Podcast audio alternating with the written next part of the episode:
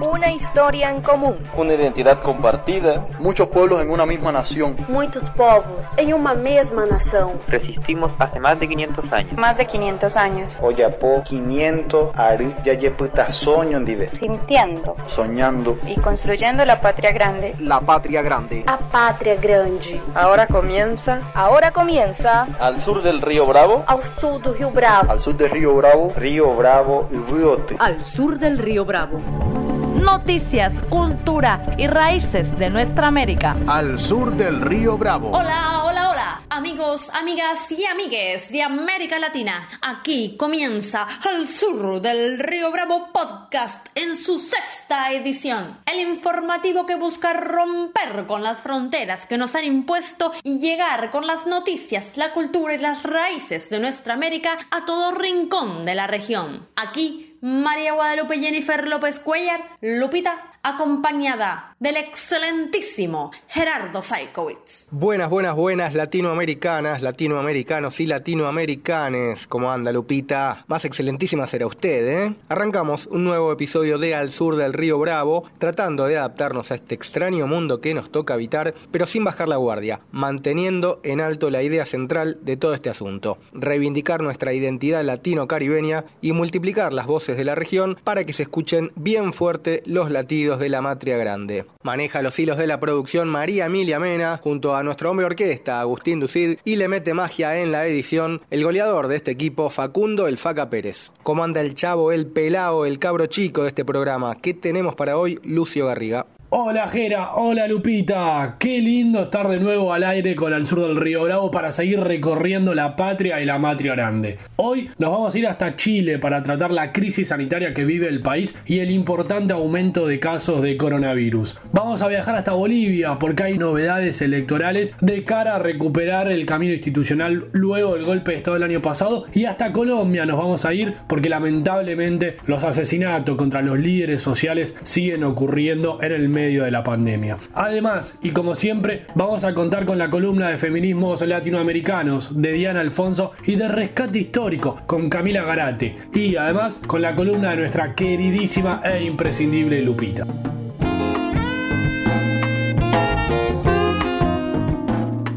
Arrancamos nuestro viaje informativo semanal latinoamericano y nos vamos para Chile, uno de los principales centros de preocupación por estos días en la región. La curva de contagios no para de crecer y Chile se convirtió esta semana en el noveno país con más casos de coronavirus en todo el mundo, superando los 230.000 casos. Además, la cantidad de personas fallecidas se acerca a las 4.000. Encima todo indica que estos números podrían ser mucho mayores. Llueven las críticas contra el Ministerio de Salud chileno por los reiterados cambios en la metodología para contabilizar los casos y por las sospechas de manipular las cifras. El propio comité de expertos que asesora al gobierno reconoció las inconsistencias detectadas, por lo que debieron sumarse más de 31.000 casos de coronavirus que no se habían contabilizado. Estos cuestionamientos hicieron que Piñera tuviera que cambiar al ministro de Salud. Preocupa mucho la situación en Chile, sobre todo porque el sistema sanitario está al borde del colapso. Las camas de cuidado intensivo en Santiago ya superaron el 90% y el secretario general del Colegio Médico, José Miguel Bernucci, alertó que el país está en un escenario caótico. Desde Chile nos describe este panorama la periodista Marcela Cornejo. Hola, un saludo para todos los usuarios y usuarias de al sur del Río Bravo. Bueno,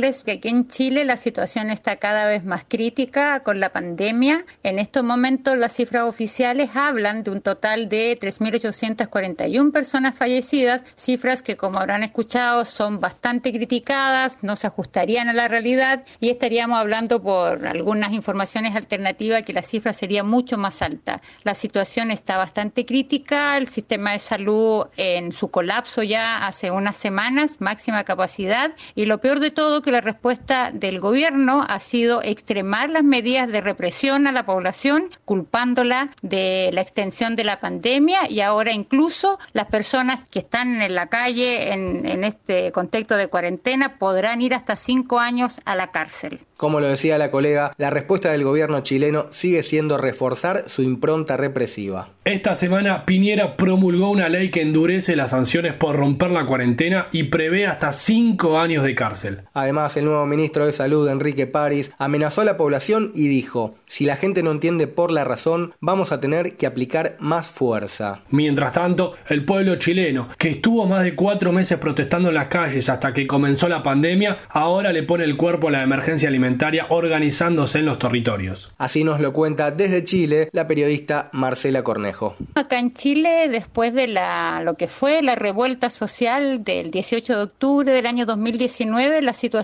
con la pandemia ha, por supuesto, ralentizado todo lo que era la emergencia de este momento social de irrupción de las demandas populares que volvieron a levantarse el 8 de marzo masivamente con la marcha más grande histórica que ha tenido el país de mujeres. Sin embargo, la pandemia, si bien ralentizó esa lucha, se ha hoy día focalizado en los territorios y hoy tenemos una lucha muy frontal y abierta intentando suplir las necesidades básicas de la gente a nivel territorial a través de las ollas comunes, del comprando juntos y de un montón de iniciativas de ir en protección de los abandonados en este país, sobre todo los sectores populares. Así que la revuelta hoy está en los territorios enfrentando el COVID. Solo el pueblo ayuda al pueblo. Nos vamos a Colombia para hablar de un tema muy grave que no tiene cabida en los grandes medios. Hablamos de la matanza cotidiana que se viene cometiendo contra los ex combatientes de la FARC y los líderes y lideresas sociales. Esta semana el partido político de la ex guerrilla FARC, la Fuerza Alternativa Revolucionaria del Común, denunció que se llegó a la cifra de 200 firmantes de la paz asesinados desde la implementación de los acuerdos en noviembre de 2016. La FARC anunció que presentará la denuncia con el listado de las víctimas ante la Jurisdicción Especial para la Paz y ante la Comisión Interamericana de Derechos Humanos. También hace unos días, en una reunión virtual con la alta comisionada de la ONU para los Derechos Humanos, Michelle Bachelet, le pidieron asistencia internacional para evitar un genocidio de los excombatientes. El presidente de la FARC, Rodrigo Londonio, dijo en ese encuentro, lo que está sucediendo, además de la retórica estatal que niega la sistematicidad de los asesinatos, es el exterminio sistemático de un grupo nacional sin que el Estado tome medidas. Queremos evitar un genocidio. La FARC señalaron directamente al presidente Iván Duque de simular la implementación de los acuerdos firmados en La Habana. Además, en su cuenta de Twitter expresaron la acción y la omisión frente al incumplimiento del acuerdo de paz hacen al gobierno de Iván Duque responsable de este exterminio. Escuchamos a Rodrigo Granda, delegado de la FARC en la Comisión de Seguimiento, Impulso y Verificación de la implementación del acuerdo de paz. Los enemigos de la paz, unos agazapados y otros públicos, son los responsables de esta matazón que se está produciendo en Colombia y que ponen en riesgo la existencia misma de los acuerdos de La Habana. Tampoco se detienen en Colombia los asesinatos contra líderes y lideresas sociales. Ya son 139 las y los dirigentes comunitarios y defensores de derechos humanos asesinados este año. Las cifras son difundidas por el Instituto de Estudios para el Desarrollo y la Paz, INDEPAZ, que lleva un registro detallado y cotidiano de cada una de las personas asesinadas. El organismo detalla que casi la mitad de los asesinatos se produjeron en este periodo de cuarentena líderes sociales que dejaron de sentir y de vivir. Muertes que se lleva la violencia y como siempre el gobierno ausente. Luchemos por los que ya no están. Sigamos sin dar un paso atrás. Unidos podremos ser una gran Cerramos este viaje informativo semanal en Bolivia porque al complejo panorama político que vive el país se le sumó también el colapso del sistema sanitario. Esta semana Bolivia superó los 20.000 casos de coronavirus y los centros de salud colapsaron en distintas regiones. En Cochabamba y el Alto se registraron al menos 10 personas que murieron en las calles al no poder ser atendidas en los hospitales. Por esto, algunos gobiernos departamentales ya construyeron fosas comunes para las víctimas de la pandemia. En cuanto a la crisis institucional que se desató con el golpe de Estado del año pasado, la presidenta de facto Janine Áñez sigue maniobrando para patear las elecciones presidenciales. Recordemos que la semana pasada los distintos partidos políticos y el Tribunal Supremo Electoral habían definido que las elecciones que estaban previstas para el 3 de mayo y fueron postergadas se realicen el próximo 6 de septiembre. Solo faltaba que Áñez promulgara la ley que convocaba a votar, pero finalmente decidió no hacerlo. Con el pretexto de la crisis sanitaria, Áñez aseguró Postergar un mes o dos meses no le va a hacer daño a nadie. De esta manera, la crisis política que vive Bolivia se profundiza y distintos dirigentes, incluso los golpistas Fernando Camacho y Carlos Mesa, denunciaron que la presidenta quiere perpetuarse en el poder. Las centrales sindicales bolivianas también criticaron la decisión del gobierno de facto y exigieron la inmediata convocatoria a elecciones. El secretario ejecutivo de la Federación Sindical de Trabajadores Mineros de Bolivia, Orlando Gutiérrez, le advirtió a la presidenta de facto que si no convoca elecciones habrá una sublevación del pueblo. Es por eso que me voy a dirigir a la señora Áñez. Te quedan dos caminos. Uno es aprobar de manera inmediata la fecha de elecciones el 6 de septiembre. El segundo camino es la sublevación del pueblo. Y acordate, o te vas con elecciones nacionales democráticas o te vas con una convulsión social porque el pueblo está cansado. Escucha lo que digo. Quiero que seas testigo. Vamos, ven al camino del levantamiento del latino. Escucha lo que digo. Quiero que seas testigo. Vamos, ven al camino levantamiento del latino. A levantarse temprano porque para luego estar de tu ciudad, tu país, tu continente está que arde. Y un tren muy grande que va hacia la izquierda se expande por Venezuela, Colombia, Cuba y también los Andes. Le dedico esto a México, donde no hace falta léxico. Para decirle a mexicanos que reivindican lo étnico, necesario es sacar la fuerza, la dignidad, la cultura y la historia que está debajo de la ciudad. Porque es allí donde concentra la irreverencia, la insurgencia, resistencia, inteligencia, indiferencia entre la ciencia y las convicciones como las de Tupac Atari que hoy volvió en millones. Recuerdo Pancho Villa unió fuerza con Zapata para que el pueblo mexicano tuviese una vida grata, pero maltratan a estudiantes y hasta los matan porque no les conviene ver cómo esto se desata. Escucha lo que digo, quiero que seas testigo. Vamos, ven al camino del levantamiento del latino. Escucha lo que digo. Quiero que seas testigo. Al sur del Río Bravo hasta la victoria siempre. Estás escuchando Al Sur del Río Bravo. Al sur del Río Bravo. Estamos ya en tiempos del solsticio de invierno y en estas épocas siempre me pongo a sentipensar. El calendario que vivimos a diario no es más que otra de las tantas formas en las que hemos sido colonizados los pueblos de la Vía Yala. ¿Por qué debería iniciar en verano, en enero, en el día 1? ¿Quién lo decidió? Esto siempre me enoja. Esto siempre me enoja, pero también creo que este es un momento perfecto para revolucionar todo y destruir el calendario occidental que nos han impuesto. Aquí algunos dirán, ay Lupita, el encierro te está afectando, pero no y no. Lo digo y lo redigo. Nunca estuve tan segura de que este es el momento propicio. ¿Cuándo mejor que ahora? Que parece que los días no pasan, que vivimos un domingo eterno de cuarentena y pandemia. ¿Qué mejor momento para revolucionar la organización del tiempo? No es tan loco ni tan original lo que digo, solo respondo a los tiempos de la Pachamama de este lado del mundo. Para los pueblos originarios de estos lares, el ciclo nuevo empieza alrededor de lo que conocemos por 24 de junio, en el solsticio de lo que se bautizó invierno, cuando día a poco se comienzan a alargar los días y hay más horas de sol. En el altiplano lo llaman Inti Raimi, la fiesta del sol. Entre los y las mapuches se celebra el Wiñón Tripantu, el regreso del sol. Pero la importancia de esta fecha lo narra mejor que yo Soraya Maicoño, artista y mujer mapuche. Al nacer el sol, agradecemos la vida de hoy y la de nuestros antepasados. Rogamos por la tierra y su fuerza, para fecundar y germinar nuestra semilla, por nuestra gente, por la existencia.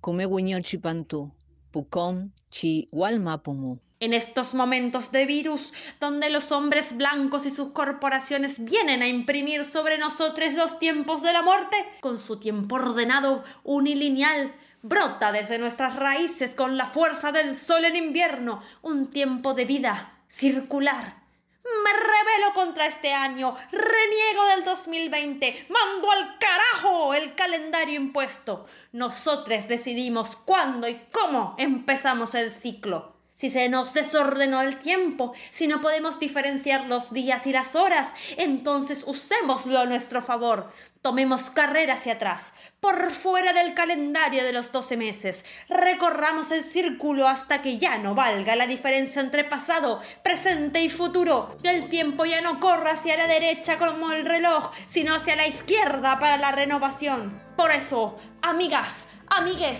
amigos, les deseo un feliz año nuevo, un hermoso nuevo ciclo y que regrese el sol para todos. Atravessamos o marejeu, um barco cheio de fariseus, como os cubanos, sírios, ciganos,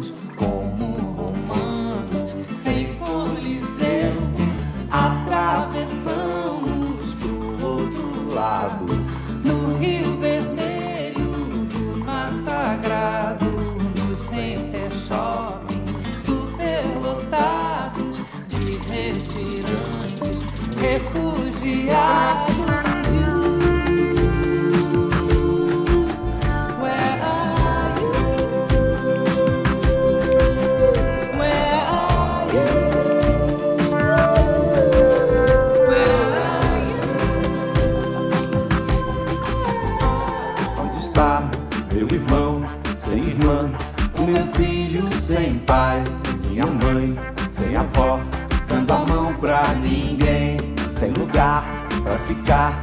Os meninos sem paz, onde estás, meu senhor? Onde estás, onde estás? Deus, ó Deus, onde estás que não respondes? Em que mundo, em que estrela tu te escondes, embuçado nos céus? Há dois mil anos te mandei meu grito, que embalde desde então corre o infinito. Onde estás, Senhor Deus? Atravessamos o marejeu, um barco cheio de fariseus, como os cubanos, sírios, ciganos, como romanos, sem coliseu. Atravessamos pro outro lado, no Rio Vermelho do Mar Sagrado, o Center Shopping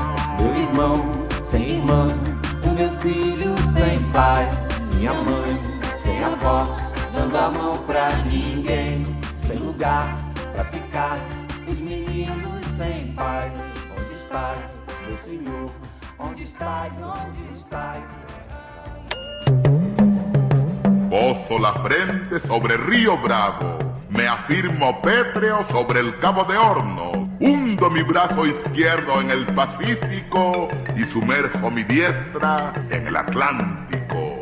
Sumerjo mano y mano y así me aferro a nuestro continente en un abrazo latinoamericano. Una invitación a sentipensarnos latino caribeñamente. Al sur del río Bravo.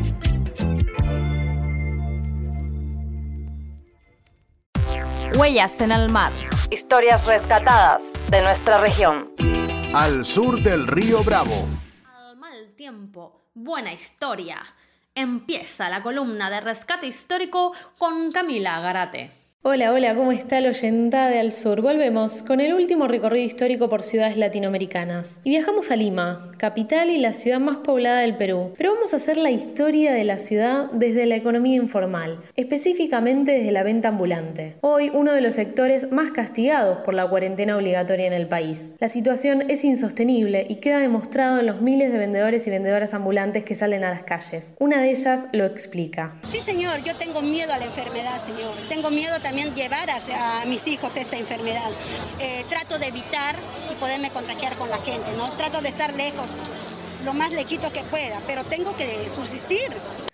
Este sector económico tiene una larga historia en la ciudad. Lima fue fundada en 1535 por Pizarro y desde el siglo XVII prosperó como el centro de una extensa red comercial que conectaba el virreinato con el resto de América y Europa. Por esta razón, surgen enseguida los vendedores ambulantes conocidos como mercachifles y recauderas, aquellos y aquellas esclavas, libertas e indígenas que vendían en el centro de la ciudad aún viviendo en las afueras, que o bien la recorrían diariamente a pie o montaban y desmontaban sus puestos en la Plaza Mayor, la de la Inquisición o la Plaza Santa Ana. Una vez independizada, Lima funcionó como ciudad de acopio de las materias primas a exportar, y sumado a la posterior industrialización, hicieron que la ciudad recibiera miles de inmigrantes, de los cuales muchos se dedicaron al comercio. Ya en esta época republicana se establecieron mayores controles y se impuso un impuesto para vender en el ámbito público. Se intentaba así controlar la venta ambulante, pero con la migración que se intensifica en las décadas de los 50 y 60 fue imposible. Las nuevas poblaciones fueron asentándose en terrenos cercanos al centro, en los cuales la desigualdad social persiste, porque esas familias ingresan en el sector informal de la economía limeña, y una gran mayoría vio como única posibilidad la venta ambulante. Otro intento de regularizarla y controlarla viene con el Centro Comercial Castilla de 1967. Es decir, se crea un lugar que aglutina a todos los comerciantes ambulantes en un mismo espacio, corriéndolos de la Plaza Mayor. Este queda deshabilitado por insalubridad y ya para los 70 pueblan lo que hoy es el centro comercial Gamorra. En la década del 80, con una nueva migración hacia la ciudad, se vuelven a inundar las calles limeñas de vendedores, por lo que por disposición municipal se establecieron en lo que se llamó Campo Ferial Polvos Azules. Centro comercial que se convirtió en el más pujante de Lima. Ya no eran más ambulantes, claro, pero seguían en la informalidad. Pero en 1993 se incendia y son obligados a mudarse al Paseo de la República, donde se encuentran actualmente en el distrito de la Victoria.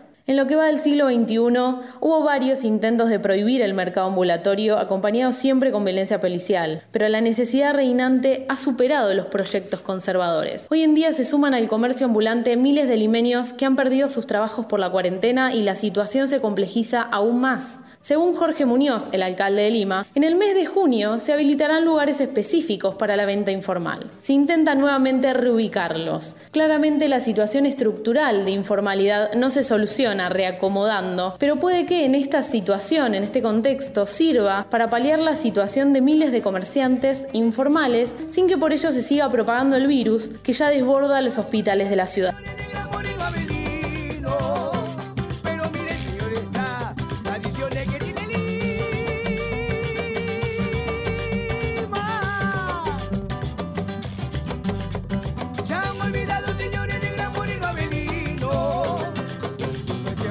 One year ago.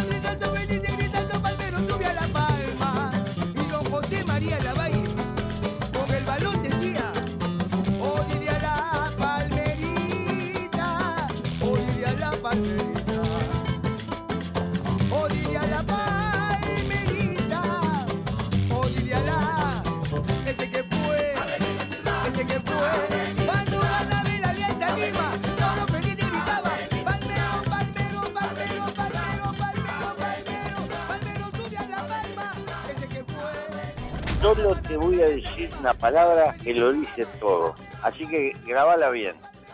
¡Socorro! Estás escuchando Al Sur del Río Bravo. Al Sur del Río Bravo. Mariposas de nuestra América. Género. Al Sur del Río Bravo. Al Sur del Río Bravo.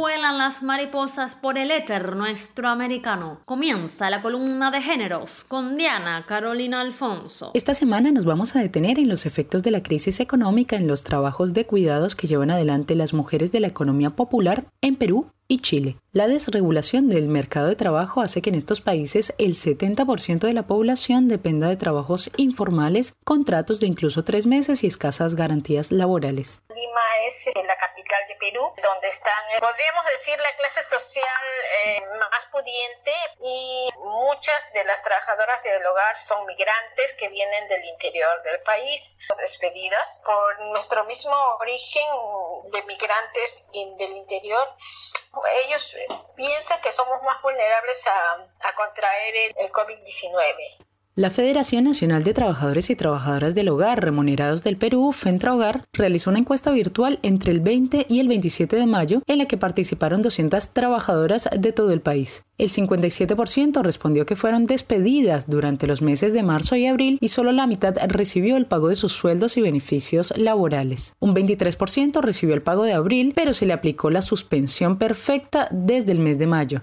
De las que aún continuaban trabajando, solo el 5% pudo salir una vez al mes, mientras que el resto han sido obligadas a permanecer en casa de los empleadores para no ser despedidas. Aunque la encuesta es reveladora, no hay un registro oficial sobre el número de trabajadoras del hogar que existen en el Perú ni de cuántas están en condición de desempleo. Pero el problema no solamente es económico.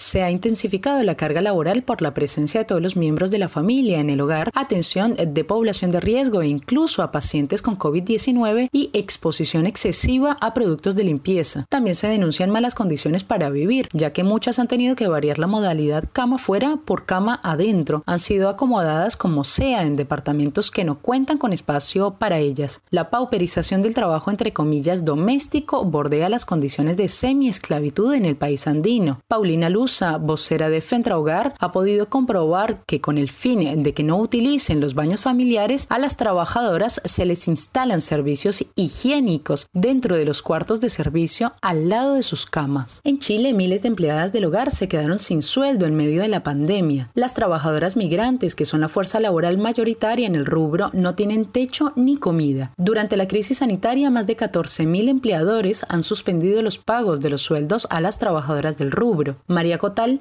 presidenta del Sindicato de Trabajadoras de Casa Particular, asegura que de sus compañeras asociadas solo hay dos a las que sus empleadores le siguen manteniendo el sueldo de las 1.200 afiliadas. A un día de dictarse la ley de protección al empleo, las mujeres ya estaban en la calle sin trabajo, sin techo y sin comida, lamenta María Cotal, presidenta del Sindicato de Trabajadoras de Casa Particular. En Chile, como resultado de la pandemia del COVID-19, los y las trabajadoras han visto suspendidos sus contratos de trabajo al amparo de las leyes de protección al empleo y del seguro de cesantía, según informó este jueves la Superintendencia de Pensiones del país austral. Justo en la semana en que se supo que Chile se adentra a la crisis económica más profunda en 35 años, la Superintendencia de Pensiones informó que hasta el 14 de junio último, alrededor de 650 mil personas han registrado solicitudes de protección al habérseles suspendido sus contratos de trabajo. Con las salas abiertas, a pesar de las puertas cerradas, esta ha sido la columna de las mariposas de nuestra América en el sur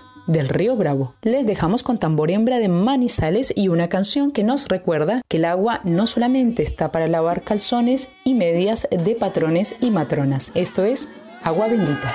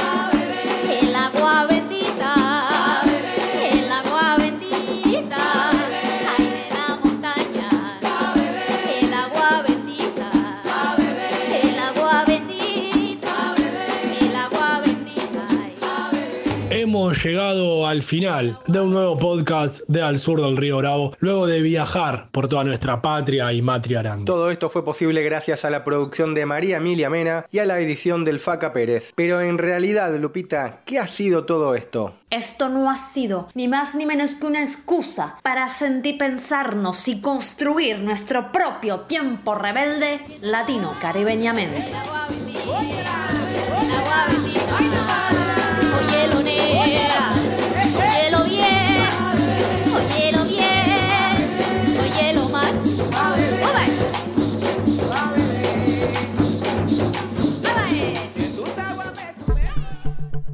Historia en común. Una identidad compartida. Muchos pueblos en una misma nación. Muitos povos em uma mesma nação. Resistimos hace más de 500 años. Más de 500 años. Oyapo 500 ari yayeputa soño ndive. Sintiendo Soñando. y construyendo la patria grande. La patria grande. A pátria grande. Esto fue. Esto fue. Al sur del río Bravo. Ao sul do Rio Bravo. Al sur del río Bravo. Río Bravo y. Al sur del Río Bravo. Noticias, cultura y raíces de nuestra América. Al sur del río Bravo.